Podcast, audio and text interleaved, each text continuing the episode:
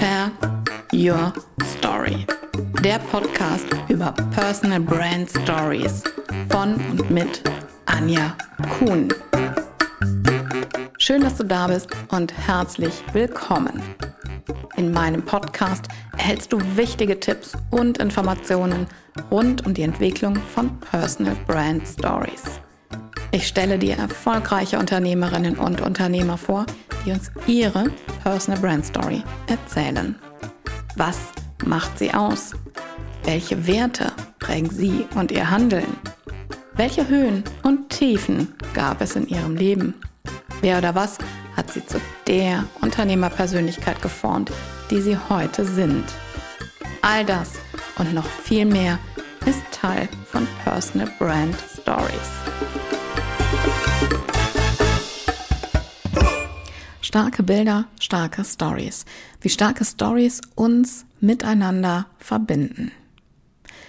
Herzlich willkommen und schön, dass du da bist bei einer neuen Podcast-Folge von Share Your Story. Ich habe heute Morgen den Ausschnitt einer Rede von Annalena Baerbock gesehen, die sie gestern vor der UN-Vollversammlung in New York gehalten hat. Und es ist das zweite Mal, dass mich der Beginn einer Rede von ihr total emotional gepackt hat. Das Thema, der Inhalt ihrer Rede, das ist einfach schrecklich. Denn es geht um den Ukraine-Krieg, dessen Beginn sich heute jährt. Als ich diesen kurzen Ausschnitt gesehen habe, habe ich ganz spontan entschieden, dazu eine Podcast-Folge aufzunehmen. Denn Annalena Baerbock beginnt ihre Rede mit starken Bildern, die sie zu einer kurzen Geschichte entwickelt. Und sie kann sich mit dieser Geschichte zu 100 Prozent die Aufmerksamkeit ihrer Zuhörenden sicher sein. Und sie weiß, dass die meisten Menschen bei dieser Geschichte an ihre eigene Familie denken und sich deshalb spätestens nach dem dritten Satz mit dem Inhalt und seiner Botschaft verbinden. Und damit du weißt, worüber ich spreche, zitiere ich den Anfang ihrer Rede. 45 Sekunden. 45 Sekunden dauert es, um deine Großmutter in Sicherheit zu bringen. 45 Sekunden, um es in den Keller zu schaffen. 45 Sekunden dauert es, bis Raketen, die in Russland gestartet wurden, in Kharkiv einschlagen, nachdem man die Sirenen gehört hat. Ich habe in Kharkiv in der Ostukraine Jugendliche getroffen, für die, für die das Zählen bis 45 Teil ihres Alltags geworden ist. Teenager, Großmütter, Väter, die sich nichts sehnlicher wünschen, als dass dieser Krieg endet. Und genau das ist die Botschaft ihrer Rede vor den Vereinten Nationen. Ihr Ziel war es, dass die Gemeinschaft über eine Resolution abstimmt oder dieser Resolution zustimmt, die konkrete Schritte für den Frieden beinhaltete. Und die Bilder, die sie gewählt hat, die sie beschreibt, sind kurz und knapp gezeichnet. Sie nutzt nicht so viele Worte, nicht viele Adjektive. Dafür nutzt sie ein ganz starkes rhetorisches Mittel, nämlich die Wiederholung. Sie beginnt vier Sätze nacheinander mit den zwei Worten 45 Sekunden und beschreibt dann die Situation oder sie beschreibt sie ja gar nicht, sondern schildert die Situation, dass es 45 Sekunden dauert, um deine Großmutter in Sicherheit zu bringen. 45 Sekunden, um es in den Keller zu schaffen. Und indem sie diese Wiederholung nutzt, entwickelt sich vor meinem inneren Auge das Bild einer Uhr mit einem Sekundenzeiger, der sofort anfängt zu laufen. Die Zeit läuft ab.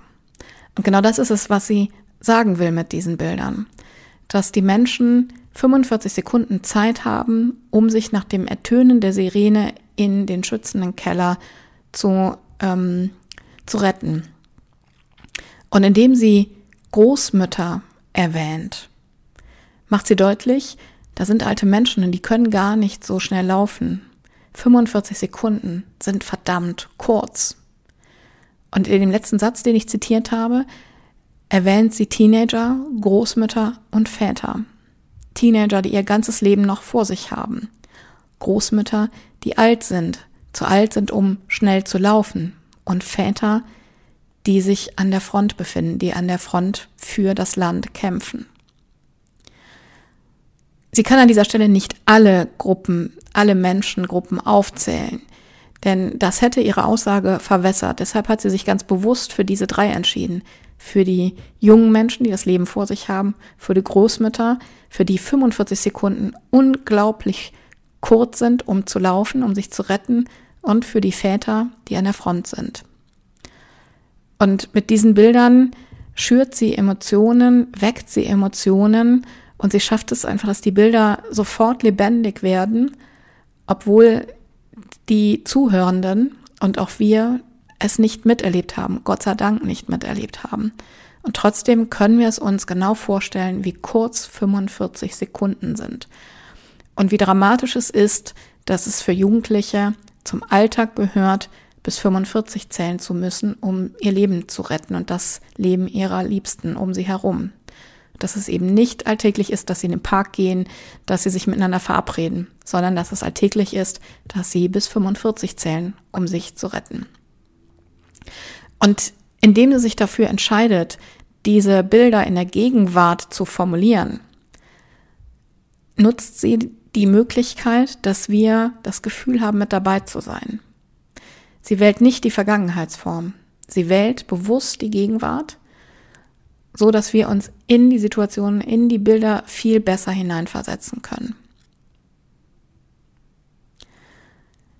Dieses Mittel der Wiederholung hat schon einmal in einer Rede dazu geführt, dass diese Rede zu der berühmtesten Rede überhaupt wurde. Und diese Rede ist fast 63 Jahre alt. Im August wird sie 63 Jahre, äh, wird sie 60 Jahre alt. Die Rede wurde gehalten 1963, so war's. Und zwar wurde sie gehalten von Martin Luther King. Und er hat, auch in seiner Rede ging es um die Freiheit.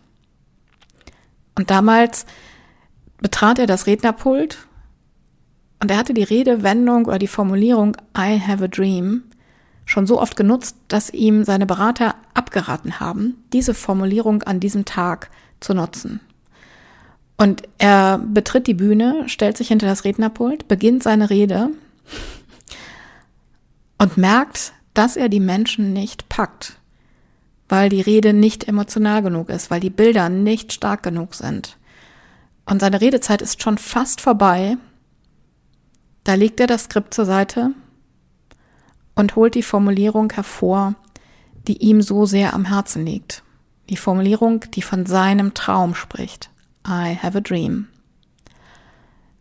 Und er wiederholt diese Formulierung satzweise immer und immer wieder. Und dadurch hat sie sich bis heute so sehr in die Köpfe und Herzen verankert. Und deshalb ist diese Rede eine der wichtigsten, berühmtesten Reden überhaupt. Es ist eine völlig andere Geschichte. Aber ich will dir damit zeigen, wie wir rhetorische Mittel, wie in diesem Fall Wiederholungen und Bilder so bewusst miteinander verknüpfen können, dass sie eine ganz starke oder fast unschlagbare emotionale Wirkung erzielen können. Und damit Emotionen wecken und uns mit den Zuhörenden verbinden können. Denn genau darum ging es ja Annalena Baerbock, dass sie erreicht, dass möglichst viele, wenn nicht sogar alle der UN-Vollversammlung für die Resolution, für die konkreten Schritte, für den Frieden stimmen. Es ist knapp ein Jahr her, da hat Annalena Baerbock ihre erste Rede vor den Vereinten Nationen gehalten. Sie war gerade frisch zur Außenministerin ernannt worden und die Erwartungshaltung an sie war unglaublich groß. Und der Druck war spürbar. Wenn ihr euch die Rede anschaut, dann finde ich, kann man in dem Video diesen Druck ihr anmerken, aber auch in dem Saal anmerken. Der Krieg war gerade ausgebrochen. Und ihr war es wichtig oder sie hatte das Ziel, dass möglichst alle, die in diesem Saal saßen, alle Teilnehmer der UN-Vollversammlung, dass die zustimmen, dass die abstimmen und den Start des Krieges verurteilen. Und sie hat ihre Rede damals mit ähnlich starken Bildern begonnen. Und diese Bilder waren so stark, dass die Übersetzerin während des Sprechens mit den Tränen kämpft. Und das kannst du wirklich deutlich in dem Video heraushören. Und ihre Rede begann so. Ein kleines Baby ist in einer U-Bahn-Station in Kiew zur Welt gekommen. Das war vor einigen Tagen. Sie wurde auf den Namen Mia getauft. Die Familie musste Zuflucht dort suchen, wie auch Millionen andere Menschen in der Ukraine Schutz vor den Raketen, Bomben, vor Panzern und Granaten suchen mussten. Sie leben in Angst, sie leben in Leid, sie müssen sich von ihren geliebten Menschen trennen. Ich glaube, die Abstimmung von heute betrifft Mia. Es geht um die Zukunft unserer Kinder. Es geht um Zukunft, die Zukunft, die wir aufhellen. Und sie hat hier ein Bild aus, dem, aus der Anfangszeit des Krieges ausgewählt, eine kleine Geschichte, bei der Leben und Sterben so nah beieinander liegt. Während oberhalb des U-Bahn-Schachtes die Bomben einschlagen, hat sich eine, eine Frau, eine hochschwangere Frau in die U-Bahn gerettet und bringt dort ihr Kind zur Welt. Was ist das für eine emotionale Geschichte? Neues Leben und um sie herum der Tod durch die Bomben. Und ich glaube, mich recht erinnern zu können, dass noch nie eine Abstimmung vor den Vereinten Nationen eine so hohe Zustimmung erfahren hat, dass es nur eine ganz geringe Zahl an Gegenstimmungen und, Enthalten und Enthaltungen gab. Ich glaube, es waren fünf, ich bin nicht mal ganz sicher. Und auch damals hat sie es geschafft, indem sie die Rede so eingeleitet hat, dass sich die Zuhörenden sofort mit ihr verbunden haben. Und auch wenn die Zuhörenden vielleicht keine eigenen Kinder haben, so konnten sie sich das so bildlich vorstellen, als wären sie dabei gewesen, wie dieses Kind in dem U-Bahn-Schacht auf die Welt gekommen ist und wie die Umstände waren und wie, dram wie dramatisch das ganze, die ganze Situation war und ist. Und ja, diese Bilder, egal ob in der ersten Geschichte oder in der zweiten Geschichte, sind herausfordernd. Aber wenn wir uns den Grund für die Redesituationen ähm, vor Augen halten, dann ist es so wichtig, dass sie die Zuhörenden für ihre Ziele gewinnt und dass sie Geschichten erzählt, durch die sich die Menschen, die Zuhörenden mit ihr verbinden und sagen, ja, wir stimmen dem Vorschlag von Annalena Baerbock zu. Denn sie stimmen ja auch nicht nur für sich, sondern auch für die Länder, die sie vertreten. Und das hat sie mit ihrer Rede vor knapp einem Jahr und auch jetzt geschafft.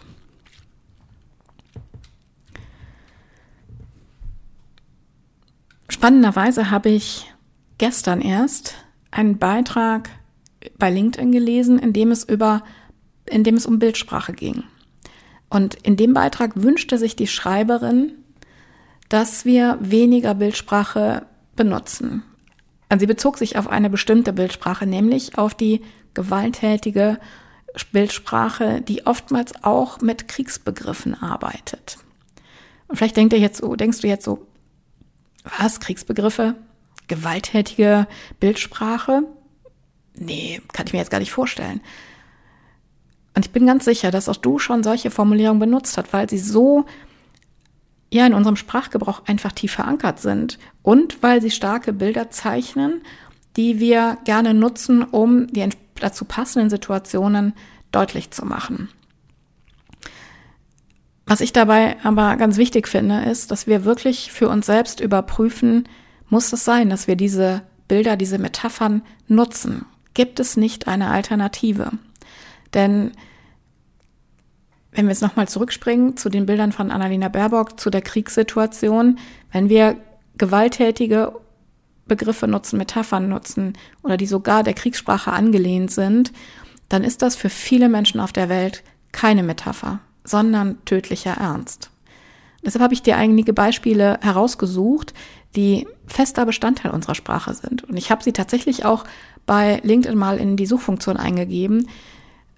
Und eine Formulierung, die oft auftaucht, ist, heute lasse ich die Bombe platzen. Ja, das ist eine Kriegsformulierung. Heute lasse ich die Bombe platzen. Und die Menschen in der Ukraine und auch in anderen Ländern erleben das gerade Tag für Tag, dass um sie herum Bomben fallen. Und deshalb sollten wir uns dafür eine andere Formulierung suchen, eine andere Metapher suchen. Natürlich weiß ich, was derjenige oder diejenige sagen möchte. und das Bild ist total stark.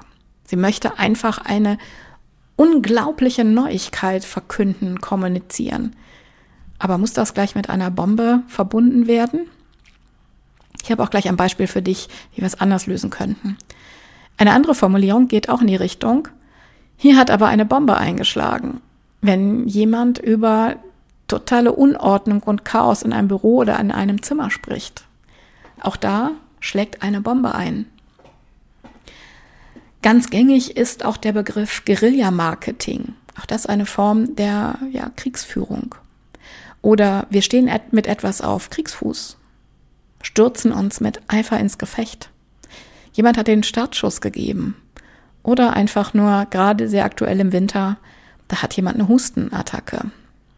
Es gibt noch so viele Worte, so viele Bilder, so viele Metaphern mehr, die sich Kriegsbegriffen oder ähm, gewalttätiger Begriffe bedienen. Und es gibt für alle ebenso gut auch andere Formulierungen. Manchmal müssen wir ein bisschen mehr suchen oder vielleicht auch ein bisschen erfinderisch werden. Aber ich bin sicher, es gibt auch Metaphern, die für diese Situation passen oder die auf diese Situation passen und die trotzdem weniger kriegerisch sind. Zum Beispiel statt ich lasse die Bombe platzen, eine Botschaft, bei der die Korken knallen. Klingt doch viel netter, oder? Sich einen Sektkorken vorzustellen, sich darauf zu freuen, einen Sekt, ob alkoholfrei oder alkoholhaltig, miteinander zu genießen und etwas zu feiern. Oder statt hier hat eine Bombe eingeschlagen, gibt es diese wunderschöne, charmante Formulierung, hier sieht's aber aus wie bei Hempels unterm Sofa. Und auch wenn ich die Familie Hempel gar nicht kenne und nie kennengelernt habe, war das bei uns in der Familie eine gängige Formulierung für Chaos und Unordnung. Und ich bin sicher, es gibt noch viele andere Formulierungen, die wir nutzen können, Metaphern und mit denen wir gewalttätige oder kriegerische Metaphern austauschen können. Was ich sehr schön fand diese Woche, habe ich in einem Seminar in der Vorstellungsrunde unter anderem abgefragt, was die Teilnehmenden gerne lernen möchte. Und das habe ich gar nicht eingegrenzt, ob das persönlich ist oder beruflich. Und drei von elf Teilnehmern haben unabhängig voneinander aufgeschrieben, dass sie gerne segeln lernen möchten. Und im Laufe des Seminars tauchte dann die Bildsprache Segeln auf. Und das fand ich super schön. Es hat mir echt Spaß gemacht. Denn ohne dass wir vorher darüber gesprochen haben und ohne dass ich das so ja betont habe, hat ein Teilnehmer vom beim Thema Ziele und Fokus zum Beispiel das Bild genutzt, den Kurs halten, von der vor der Welle segeln oder auf zu neuen Ufern. Und dazu passen natürlich auch so Metaphern wie die Segelraffen, auf stürmischer See segeln, den Kurs korrigieren. All das passt dazu, wenn ich über Fokus und über Ziele spreche. Und ich habe mich einfach wahnsinnig gefreut, dass wir auf diese Weise aufgrund einer kleinen Frage plötzlich gemeinsam über Bildsprache oder mit Bildsprache, mit Metaphern über Ziele und Fokus halten gesprochen haben. Und auch das sind einfach wunderbare Bilder, starke Bilder, die wir zu starken Geschichten entwickeln können, die wir in Kundengesprächen nutzen können, die wir in Teamgesprächen nutzen können. Überall da, wo das passt und wo es auch zu uns und zum Thema passt. Und ich bin einfach felsenfest davon überzeugt, dass auch dir jede Menge Bilder einfallen, dich inspirieren oder die du vielleicht bei den verschiedensten Gelegenheiten aufschnappst, liest oder in einer Rede, einem Podcast oder wo auch immer hörst. Schreib sie dir auf, notiere sie dir entweder in deinem Notizbuch oder digital, wie auch immer du arbeitest und schau sie dir dann bei Gelegenheit nochmal an, wenn du für eine, für einen eigenen Vortrag, für eine Präsentation, für ein Meeting Bilder brauchst. Schau, welche Bilder du nutzen kannst, welche zu deinem Thema passen und wie du sie auch weiterentwickeln kannst und ähm, andere Bilder noch zusätzlich dafür in der gleichen Bildsprache nutzen kannst. Nur, und das ist nochmal ganz wichtig, bleib dann in einer Bildsprache. Wenn du vom Segeln sprichst, spreche nicht von Rädchen, die ineinander greifen. Dann such ein passendes Bild, was in der Segelsprache, was es in der Segelsprache gibt. Denn wenn du von, von Segeln sprichst und von Rädchen, die ineinander greifen, also von maschinellen Bildern, dann vermischt sich das und dann verwirrt das den Zuhörenden. Also versuche da dann in einer Bildsprache zu bleiben, damit du den Zuhörenden weiter an dich bindest. Und wenn du wissen willst, wie du authentische Stories für dein Business und den Aufbau deiner Personal Brand entwickelst und wie du deine Stories professionell erzählst, dann schreib mir gerne eine E-Mail an anja.anjakun.com oder vereinbare direkt einen Termin für ein Online-Meeting mit mir. Den Link zu meinem digitalen Kalender findest du hier in den Show Notes und auf www.anjakun.com. Ich zeige dir, wie du mit deinen Stories Kunden anziehst.